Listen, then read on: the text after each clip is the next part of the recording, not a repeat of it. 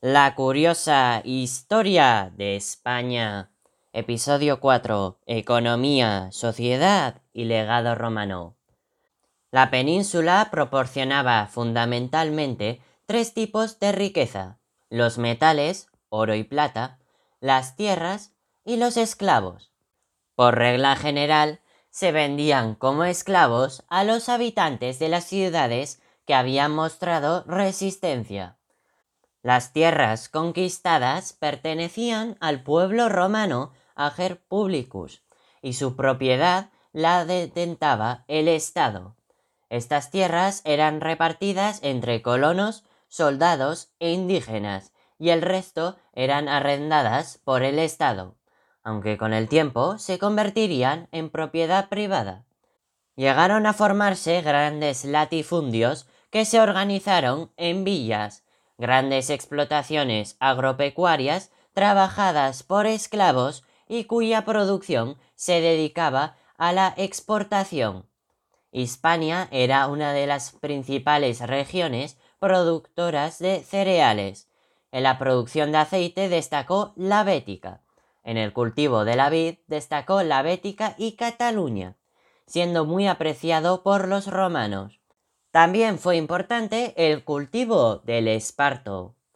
Los romanos desarrollaron los regadíos, que se conocían desde la edad del bronce. La ganadería fue muy importante en la meseta, destacando la ovina.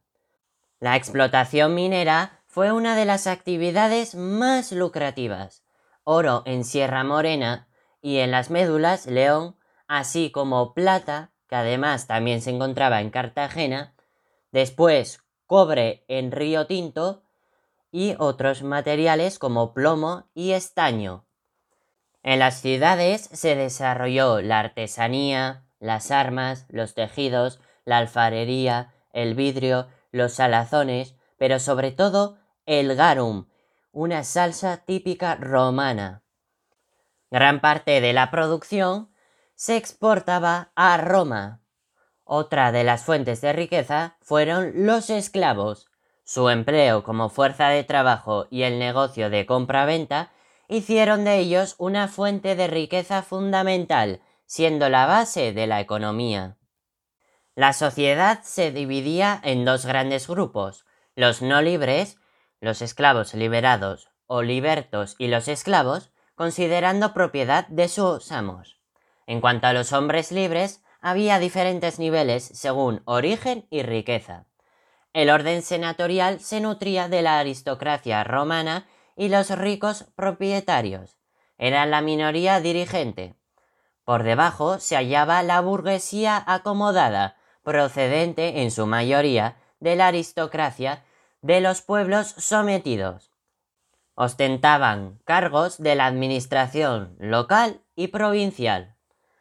Por debajo se situaba la plebe, integrada por pequeños artesanos, campesinos con pequeñas propiedades, etc. Los soldados, reclutados en muchas ocasiones de los nativos de territorios conquistados, transmitieron la cultura y los valores del imperio en sus territorios al ser licenciados. Durante la República, la latinización no fue completa, aunque el latín era la lengua oficial. A partir del imperio, las inscripciones funerarias muestran una mayor introducción del latín. El latín pervivió tras la caída del imperio y fue la base sobre la que se formaron las posteriores lenguas romances peninsulares. También se extendió el uso del derecho romano, que regulaba tanto las relaciones privadas como las instituciones políticas y su funcionamiento. Parte del derecho actual de Occidente se fundamenta en el derecho romano. Hispania fue cuna de intelectuales como Séneca, Quintiliano y Marcial, y de emperadores como Trajano, Adriano y Teodosio. Además, se conserva mucho patrimonio artístico romano y obras públicas de estos, como las murallas, los foros, templos, acueductos, puentes, teatros, anfiteatros, circos, calzadas, arcos de triunfo. Ejemplos de estos podemos encontrar en lugares como Lugo, Segovia, Alcántara, Mérida, entre otros. En cuanto a la religión, en principio se practicó la tolerancia con los cultos indígenas, dándose un sincretismo a cambio del respeto al culto del emperador. Era obligatorio dar culto a la triada capitolina que simboliza la autoridad de Roma, Júpiter, Juno y Minerva. En la época imperial se introdujo el cristianismo en Hispania, y puede decirse que a partir del siglo III estaba ya consolidado. Con Constantino, en el Edicto de Milán del 313, pasó a ser legal y con Teodosio, en el siglo IV después de Cristo, pasó a ser la religión oficial. Hispania fue una de las provincias más romanizadas del imperio y tras la caída del imperio romano se convirtió en la principal salvaguarda de la esencia de la cultura latina.